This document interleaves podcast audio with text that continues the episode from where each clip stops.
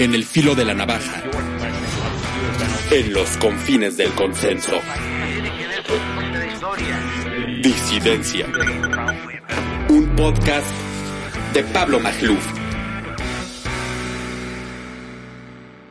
Queridos amigos, bienvenidos a un episodio más de Disidencia. Yo soy Pablo Magluf, los saludo con mucho gusto. Estamos en la temporada 3 y en esta ocasión tengo un invitado estelar, un invitado de lujo. Yo diría que una de las voces más claras en temas eh, geopolíticos, económicos, del orden global. Eh, eh, ustedes lo conocen muy bien, es columnista en el periódico Reforma, escribe todos los jueves, es autor, empresario, consultor. le doy la bienvenida a Jorge Suárez Vélez. Querido Jorge, bienvenido a Disidencia, un placer tenerte aquí. El gusto es para mí de estar contigo. Bueno, yo te quería invitar desde hace un buen rato y ahora, eh, en tu más reciente columna en Reforma, que se titula Oportunidades Perdidas, me diste pie porque reúne muchos de los temas que quería tocar contigo, Jorge. Eh, en esta columna, para los amigos del auditorio que nos escuchan, tú planteas que el mundo está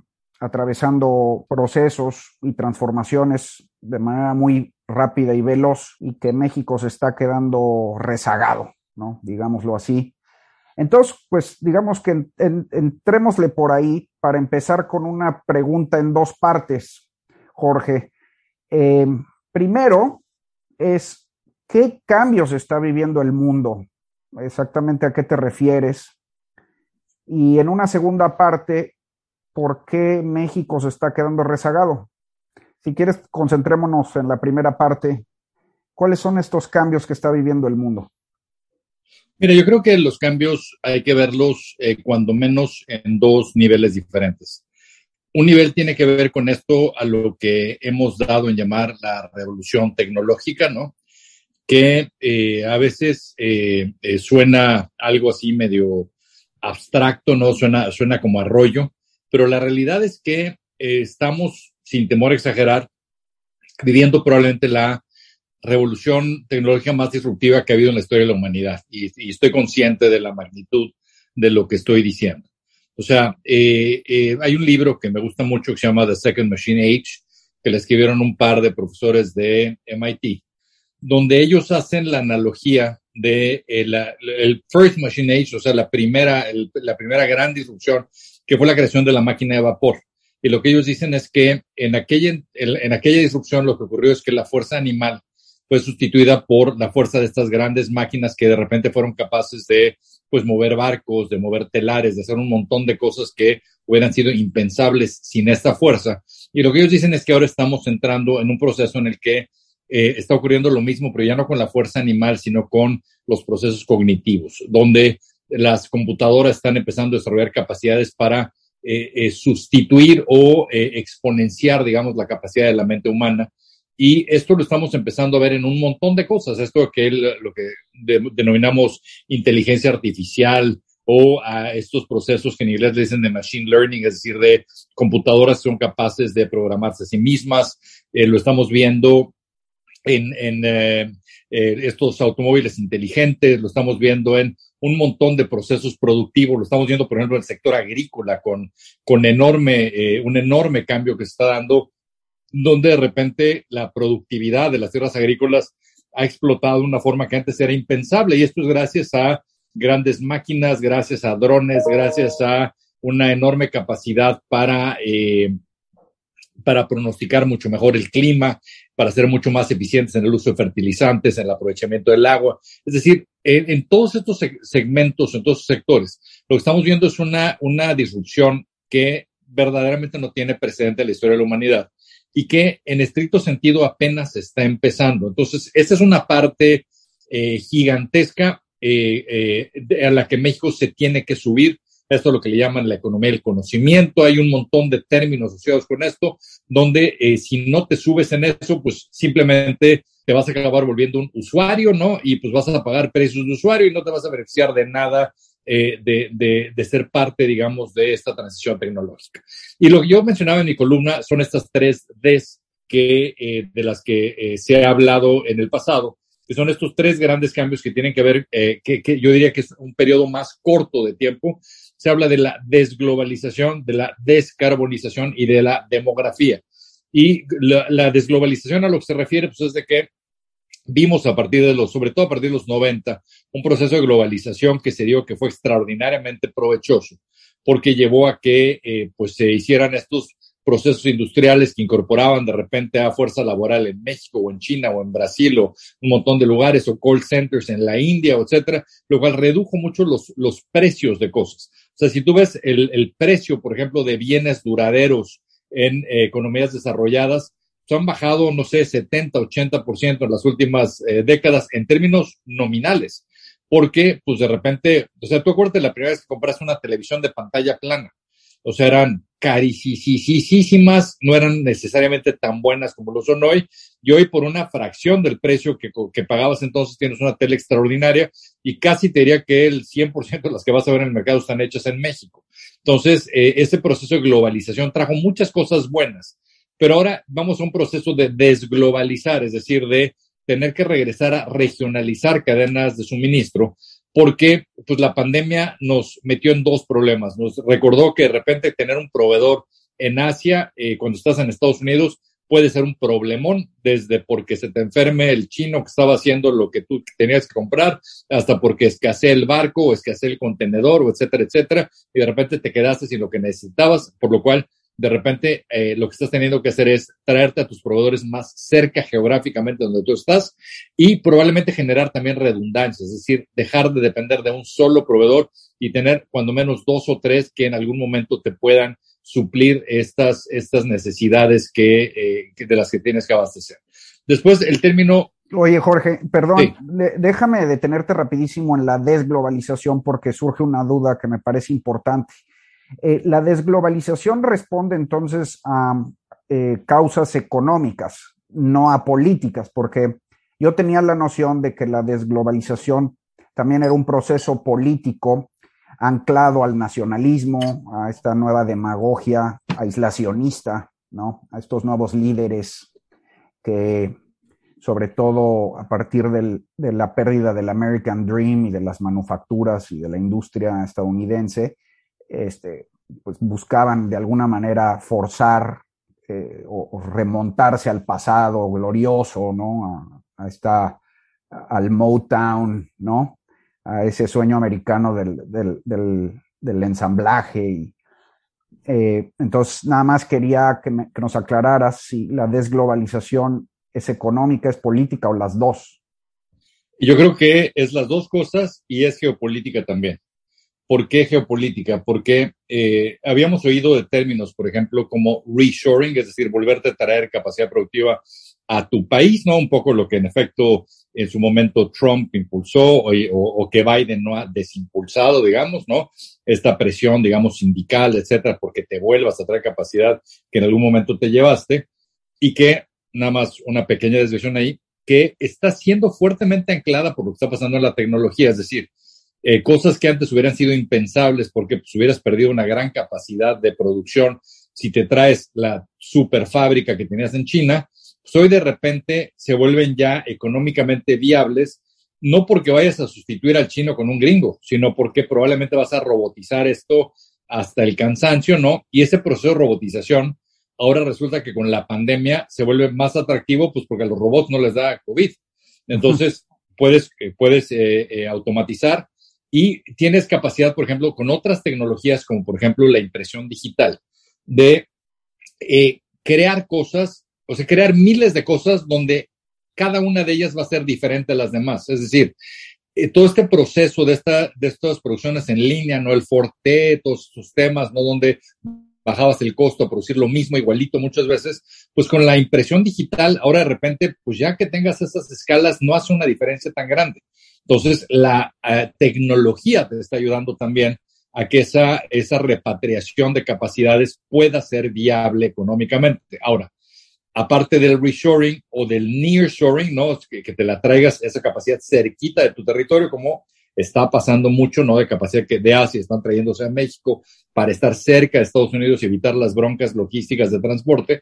Ahora de repente surge un término nuevo que es el friendshoring que te traigas la capacidad hacia países que son amigos, donde de repente lo que te das cuenta es que en algún momento depender de algún país que se te vuelve, puede volver loquito, ¿no? Como Rusia invadiendo Ucrania, ¿no? Pues de repente no es tan conveniente porque te puedes quedar sin el abasto, como está ocurriendo, de un montón de minerales estratégicos, pues porque resulta que el que los produce ahora es tu enemigo. Entonces, también tiene una consideración geopolítica. Muy bien, perfecto. Entonces, esa es la primera D, que es la desglobalización. E ibas a empezar a explicar la descarbonización, la segunda D.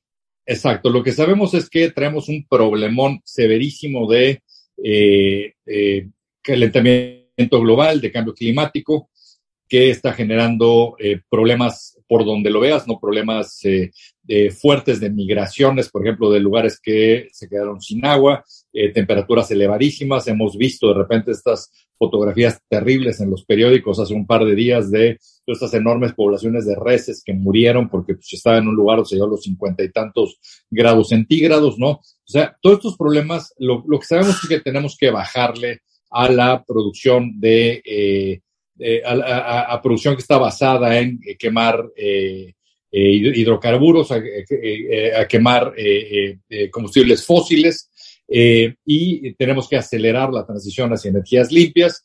Y para lograr esto, lo que vamos a necesitar es de una inversión enorme que va a ser inflacionaria en el fondo. Es decir, lo que sabemos es que en este momento se invierte en, en temas de energía alrededor de 1% del Producto Interno Bruto del mundo. El Producto Interno Bruto del mundo anda por ahí de los 100 eh, millones de millones de dólares.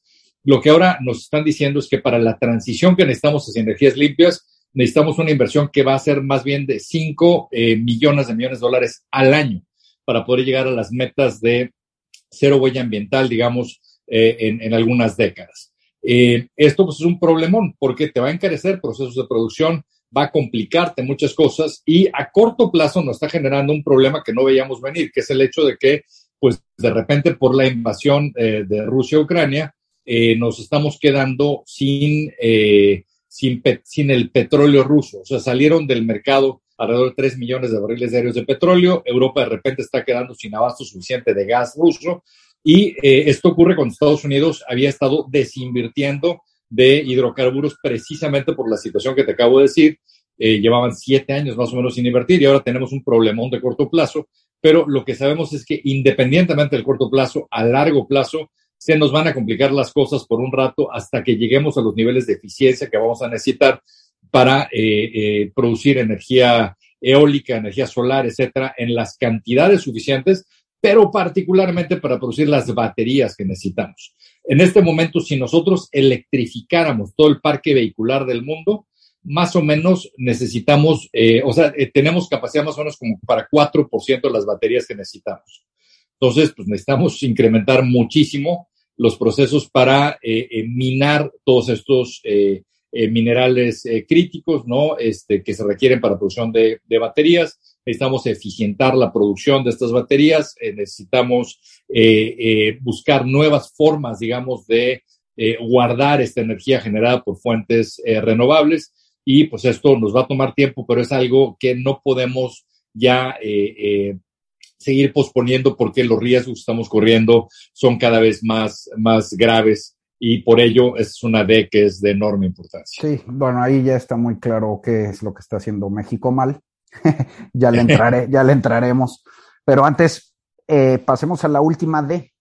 Que es la demografía. O sea, lo que sabemos es que los países industrializados están decreciendo, o sea, el caso más extremo ha sido Japón en las últimas décadas, con un decrecimiento de la población fuerte. Una eh, estadística que siempre me parece muy contundente es recordar que en Japón el mercado de pañales para adulto es mayor que el mercado de pañales para bebé. Pero eh, eh, esto está empezando a ocurrir ahora también en China. O sea, China este año va a ser el primer año donde básicamente el número de muertes va a ser el mismo al número de nacimientos. O sea, China el año pasado tuvo algo así como 12 millones de nacimientos con 1.400 millones de habitantes. Entonces, eh, pues van a empezar a decrecer su población. Algunos demógrafos estiman que en los próximos 45 años la población china se va a reducir a la mitad. esto te genera un montón de problemas. Te genera problemas porque el comportamiento que tienen las poblaciones viejas es muy diferente al que tienen las poblaciones jóvenes en términos de eh, trabajo, productividad, de ahorro, de toma de riesgo, de capacidad para emprender. Entonces, eh, y, evidentemente el otro gran tema que vamos a tener es que eh, deja, deja tratar de simplificar. Si tú ves el caso de Japón y ves que han tenido crecimientos la economía de Japón que son relativamente bajos, ¿no? De por ahí del 1%, ¿no? Tú dices, pobres japoneses, que crecen bien poquito. Pues la verdad es que no crecen tan poquito porque o sea, si bien el pastel está, está creciendo muy poco, lo que está decreciendo es el número de comensales en la mesa. Entonces, las rebanadas que les tocan por comensal, pues siguen siendo razonablemente grandes. El problema que tú tienes ahí es que el impacto que va a tener la economía japonesa sobre el crecimiento mundial va a ser cada vez menor porque su pastel, pues en efecto, no va a crecer. Y lo mismo está empezando a pasar con el pastel chino, que dicho sea de paso, ha sido el pastel que más ha contribuido al crecimiento mundial. Si tú ves el crecimiento como de 2014 a 2019, casi 30% del crecimiento mundial se generó en China. Este año China podría estar creciendo entre 0 y 2% por eh, lo que, el problema que acaban de tener de tener que encerrar a 350 millones de chinos por eh, eh, el surgimiento del Omicron y por la baja efectividad de las vacunas chinas. Entonces, pues este es un problema serio para todo el mundo, porque los países que más están creciendo son los países más pobres y los países más ricos están empezando a decrecer, excepto Estados Unidos, donde lo que habría que recordarle a nuestros vecinos pues, es que lo que hace que ellos puedan seguir creciendo es, de hecho, la migración. Entonces, es uno de los países que ha mantenido cierta, cierta salud demográfica pero no por eh, cómo se reproduce la población blanca, sino por la entrada de migrantes que se ha mantenido eh, y que, de hecho, con Trump eh, se redujo y estamos viendo un fuerte costo por esa reducción, porque al faltar, por ejemplo, nanas en este momento en Estados Unidos por una menor migración, el regreso de las mujeres a la fuerza laboral se ha desacelerado y eso está teniendo, trayendo muchos problemas. Pero bueno, estas serían las tres Ds que sin duda eh, tendremos que enfrentar y que nos dan retos y oportunidades. Oye, Jorge, pero a ver, me queda una duda sobre la última D, la demografía, porque parece ahí haber una suerte de paradoja o contradicción. Eh, ¿Cuál sería el problema de que la población se envejezca si al mismo tiempo el mundo está entrando en la automatización o robotización, me parece que usaste esa palabra, es decir, eh, ya no se necesitarían necesariamente jóvenes o al menos no como mano de obra, ¿no? Es excelente el punto que haces y tienes toda la razón. O sea, de hecho, una de las razones, una vez más hago referencia a este libro que mencioné, The Second Machine Age, eh, eh, es un libro que cuando alguien quiera ponerse de buenas, digamos, por lo que está pasando en el mundo, es un libro extraordinariamente optimista, exactamente por lo que acabas de decir lo que este libro dice es que, dado los cambios que está habiendo en las formas en que producimos, eh, vamos a poder eh, generar altos niveles de prosperidad eh, con mucho menos trabajo humano, o sea, con mucho, con jornadas laborales más cortas, probablemente menos días de trabajo en la semana, lo cual de hecho, y, curiosamente está empezando a ocurrir por la pandemia. y en efecto, eh, pues eso, eso hace que deje de ser eh, un problema que podría ser muy grave. Sin embargo, si lo vemos a nivel global, el problema demográfico, las implicaciones que tiene eh, son más a nivel local. O sea, tú ponte a pensar, por ejemplo, en el caso de México. O sea, México en este momento tiene todavía un bono demográfico. ¿Qué quiere decir un bono demográfico? Quiere decir que tenemos más población en edad laboral, es decir, población entre 16 y 65 años de edad, que la suma que hay de niños, es decir, menores de 16 años, y viejitos mayores de 65. Lo cual, entonces tienes más gente trabajando para mantener a los dos extremos. La bronca que puede tener un país como México es que nosotros no tenemos esos niveles de automatización, de robotización, de avance tecnológico, de capacidad para producir, eh, eh, lo cual ahí empiezo a entrar en, en, los problemas que ha generado este gobierno, ¿no? Donde pues si tú te pones a hacer una refinería, un tren que no te lleva a ningún lado y un aeropuerto de cuarta, pues tiras un montón de dinero a la basura cuando tú lo que necesitarías es infraestructura que detone tu productividad, precisamente para que aproveches estas tendencias tecnológicas mundiales que están desarrollando. No es lo que estamos haciendo.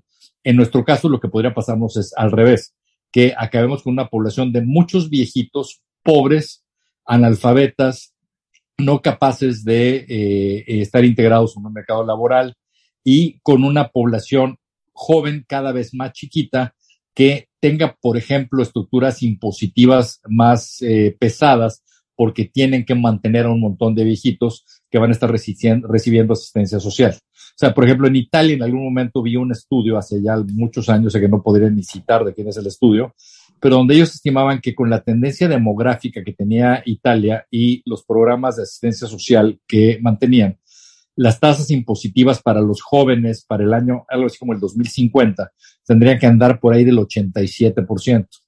Es decir, pues, ¿qué joven se va a poner a trabajar? Pues para, para, nada más para mantener a los viejitos, ¿me explico? Entonces, este, la bronca que tendrías, pues que evidentemente se acabaría probablemente yendo el país a un lugar donde puedan trabajar para ellos y no para, para el viejito, ¿no? Entonces, o sea, sí, sí genera un montón de problemas el que eh, eh, no estés eh, aprovechando tus años de, de, de, trabajo, de prosperidad, de capacidad de ahorro, de capacidad de generar infraestructura para prepararte para ese momento en el que de repente pues ya tengas muchos viejitos. Oye, a ver, antes de entrarle de lleno a México, aclárame algo, Jorge. En los países que sí se están automatizando y robotizando, la duda que me queda es, ¿Cómo se traduce esa sustitución de mano de obra ya robotizada en ingreso de la persona, de modo que no se desplace al trabajador? O sea, lo que me, cuesta trabajo es entender cómo eh, se transfiere la riqueza eh, de la máquina al trabajador. Eh, se habla, por ejemplo, pues del famoso ingreso básico universal. Pero la pregunta concreta es, ¿cómo se, se distribuye, Jorge? Eh, ¿Se hace un fondo gubernamental, una suerte de fideicomiso? ¿o qué? ¿Cómo funciona la economía? ¿no? O sea, ¿cómo funcionaría, digamos, porque no estamos en ese, momento, ¿no? Sí, eh, sí, en efecto, cosas como un ingreso básico universal se vuelven muy importantes para, pues para mantener una parte de la población que simplemente no va a tener cabida, ¿no? En, en este tipo de mercado. Eh, no sé si, si eres eh, aficionado a estas series en Netflix, pero en esta de Black Mirror había un capítulo donde a la gente le pagabas porque fuera a andar en una bicicleta estacionaria por horas, ¿no? Y este, y pues básicamente lo que querían pues, es que estuvieran ocupados y que recibieran, tuvieran alguna excusa para recibir un salario, ¿no? O sea, yo creo que en algún momento eso no está muy alejado de lo que podría acabar ocurriendo. Pero eh, necesita sin duda una estructura fiscal, o sea, una, un sistema impositivo que permite esa redistribución y ciertamente yo creo que algo que es importante es también en la parte de quiénes son los dueños de esas empresas.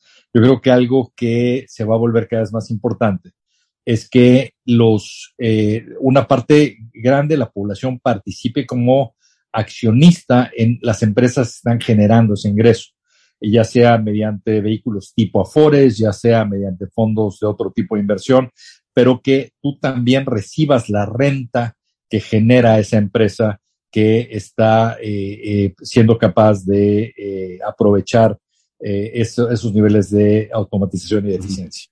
Magnífico. Bueno, pues entonces regresemos al tema de México, Jorge. ¿Qué es lo que está haciendo mal este gobierno?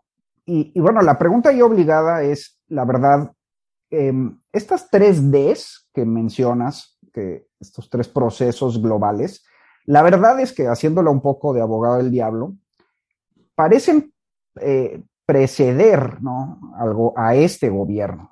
Son como que procesos muy largos que ya llevan muchos años.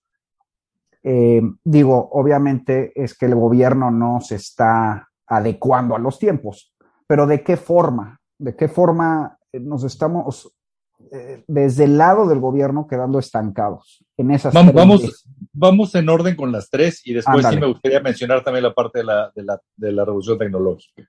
Perfecto. En las tres Ds, si empezamos primero con la desglobalización, pues esta es la que más, más de lleno podríamos estar aprovechando.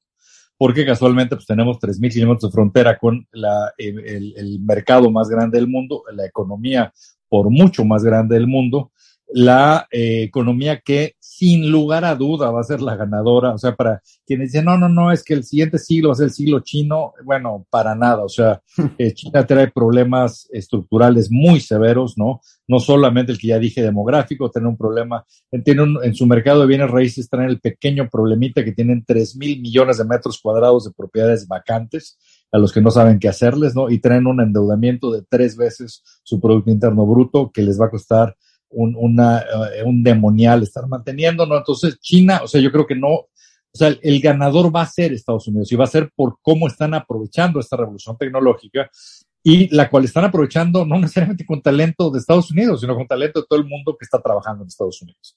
Entonces, si tú tienes una frontera de este tamaño con ellos, ellos tienen que, eh, por un rato más, tienen que hacer procesos de manufactura, etcétera, para los cuales necesitan de un país con el perfil de México, pues lo que es increíble es que no lo estamos aprovechando. Eh, no lo estamos aprovechando aparte del momento donde les urge sacar capacidad productiva de Asia por todas las broncas que se manifestaron tanto por el COVID como por la invasión a Rusia. Y eh, eh, estas empresas, un montón de empresas mueren por instalarse en México. Y si tú este, sacaras hacia un, a un villano de historieta y le dijeras, a ver, ¿Cómo le hacemos para darle en la torre esta gran oportunidad que tiene México para que no funcione? Lo que este villano, si fuera inteligentísimo, hubiera, hubiera eh, eh, eh, concluido es que la mejor forma de matar esa posibilidad es generándole a esas empresas incertidumbre sobre el abasto de energía eléctrica. o sea, estas empresas para instalarse en México lo que necesitan es electricidad que sea confiable, que sea de buena calidad, es decir, que no tenga altibajos, ¿no? Que sea barata y particularmente que sea limpia, porque muchas de esas empresas están haciendo compromisos de eh, reducir su huella ambiental en, en, los siguientes años. Y si de repente se establecen en México y tú les das electricidad que se genere quemando combustóleo, pues matas su, su capacidad para cumplir con esas metas. Entonces, eh, eh, lo peor que pudimos haber hecho es una iniciativa como la ley de la industria eléctrica, que si bien fue detenida, digamos, pues estamos viendo que de hecho, ¿no? Están poniéndole todos, toda suerte de, de, eh, trampas y bloqueos a empresas que legalmente están haciendo lo que tienen derecho a hacer, pero más aún, pues eh, dejaste claro que muchas de estas leyes están eh, básicamente a expensas de la voluntad de un individuo, de un presidente. Y eso hace que para muchas empresas, y eso me lo han dicho a mí aquí en Nueva York, o sea, no lo estoy inventando, muchas empresas me dicen, vamos a reconsiderar si eh, expandimos capacidad en México en 2024, dependiendo de cómo se vea el, eh, el uh, mapa en lo político. Oye, Jorge, a ver, pero aclárame una cosita.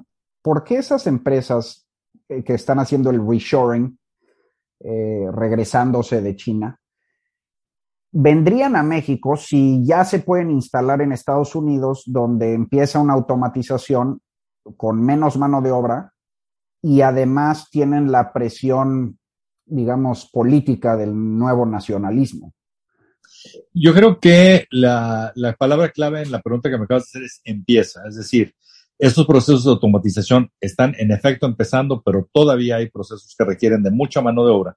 Y eh, eh, lo más increíble de todo, eh, Pablo, es que si tú hablas con mucha de esta gente, lo que te dicen es que el gran problema que están teniendo en Estados Unidos es que simplemente no están encontrando trabajadores. O sea, tienen eh, eh, solicitudes por todos lados pues, solicitando trabajadores y la gente no está llegando. Y vienen a México y sí los encuentran. Y lo que también es un hecho en México, y eso es algo que me da mucho coraje cuando lo veo, es que nuestros trabajadores son de muy alta calidad. Lo que te dicen muchas de estas empresas es que les encanta trabajar en México, o sea que eh, el, el, el, otro día me lo decía alguien que, que tiene una empresa industrial. Me decía, mira, lo que es una maravilla en México, por ejemplo, son los ingenieros. Yo pensaba así como el ingeniero del TEC de Monterrey, así, ¿no? Me decía, no, no, no, no, el ingeniero del Poli.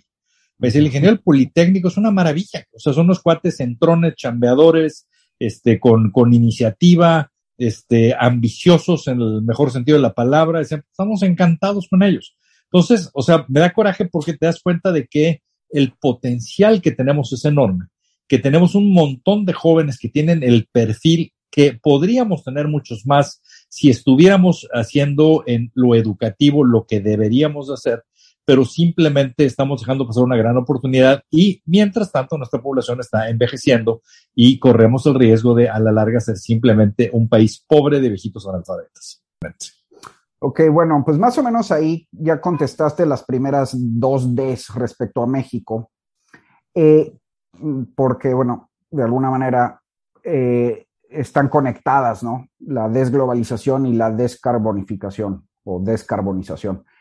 Donde me queda duda es la demografía, Jorge, eh, porque pareciera no haber ningún, digamos, pareciera no tener una causa política de Estado, ¿sí? Eso es un proceso más natural, ¿no? No, no, es, en efecto, es un proceso más natural y probablemente ahí, si tuviéramos que subrayar oportunidades perdidas, yo simplemente lo que repetiría es lo que dije de el bono demográfico que tenemos y que se nos está acabando. Claro. Eh, si no aprovechamos el bono demográfico para educar a la población y para darle a los jóvenes herramientas laborales que sean mercadeables, eh, básicamente lo que estamos haciendo es eh, generar las dependencias del futuro, es decir, generar al, al, al, al adulto o al viejito que va a tener que vivir de la limosna pública, ¿no? O sea, porque no tiene las capacidades, no tiene las habilidades y seguramente acabará haciendo esta transacción política que vemos con tanta frecuencia, ¿no? Donde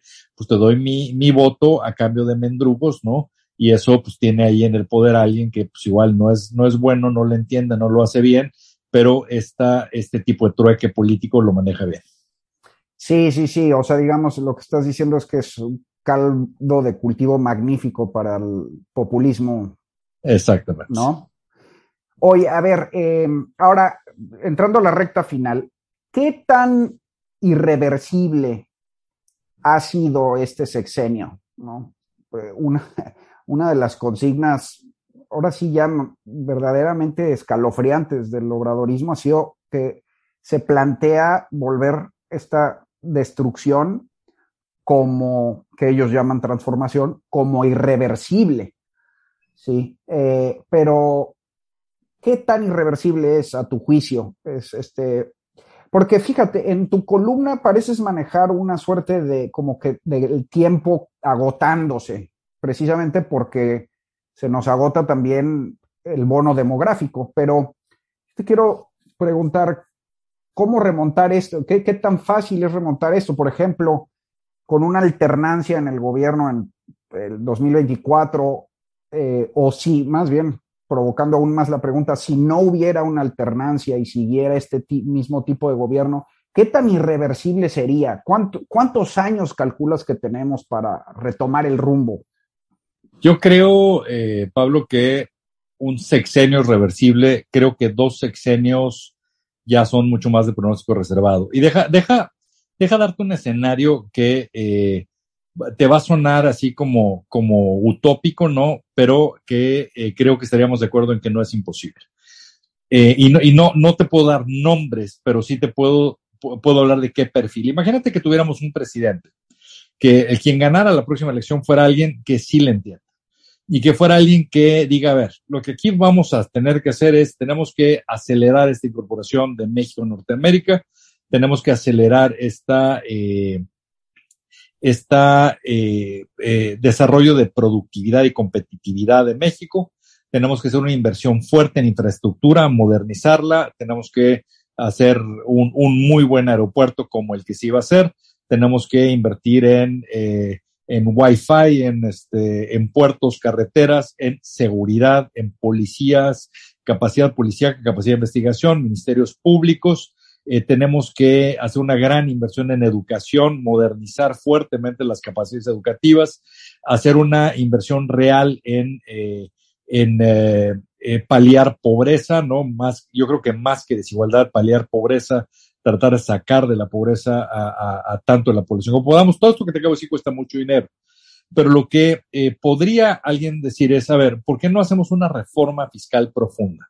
México recauda relativamente poco pero la bronca es que recaudamos mucho de muy pocos, ¿no? Tenemos una base eh, fiscal muy pequeña, pero además, eh, eh, pues gastamos muy mal y eso hace que es muy difícil convencer a la gente de que la recaudación aumente. Imagínate que dentro de este proyecto dijéramos, se va a gastar en esto, esto y esto exactamente así, vamos a crear una auditoría o la propia auditoría superior de la federación, le vamos a dar dientes y le vamos a dar herramientas para que haya un escrutinio eh, eh, eh, exacto sobre el destino del gasto público.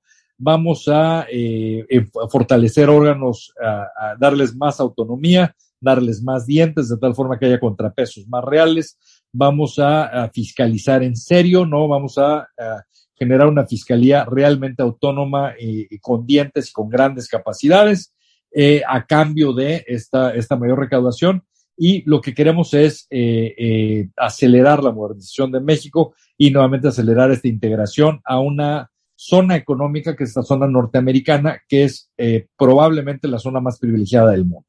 Yo creo que esto sería posible siempre y cuando lo hagas así, siempre y cuando lo hagas con transparencia, con contrapesos, con claridad, con objetivos eh, eh, eh, claros y alcanzables. eso se puede, o sea, necesitamos evidentemente que en lo electoral eso, eso ocurra, ¿no? dentro de la, del, mi, mi columna de hoy, decía que a veces siento que nos enfocamos demasiado en que queremos líderes carismáticos cuando creo que lo que necesitamos es líderes que le entiendan, o sea, líderes que, que entiendan lo que está pasando en el mundo y que entiendan dónde México puede eh, eh, entrar en ese, en ese futuro, cómo puede montarse en ese, en ese cohete que está despegando, que es el de esta revolución tecnológica. Yo creo que estamos todavía a tiempo de hacerlo, tenemos el perfil para hacerlo, tenemos un montón de jóvenes capaces, hay un montón de jóvenes mexicanos que hoy trabajan en Silicon Valley, en grandes empresas de tecnología, y lo que necesitamos es generar un ecosistema que permita que esto se desarrolle también en México. Es posible, pero sí, en efecto, eh, creo que no tenemos tanto tiempo para eh, dar un golpe de timón, ¿no? Y, y, enmendar el rumbo. Magnífico, querido Jorge, pues te agradezco muchísimo haber venido a Disidencia, muy claro el panorama, el diagnóstico y la solución, y la premura sobre todo. ¿eh? Pues con mucho gusto cuando quieras, Pablo. Queridos amigos, ahí lo tienen, Jorge Suárez Vélez, eh, este magnífico columnista que ustedes conocen. Fue un placer tenerlo aquí en Disidencia y gracias por habernos sintonizado. Nos vemos en un próximo episodio de Disidencia. Hasta la próxima.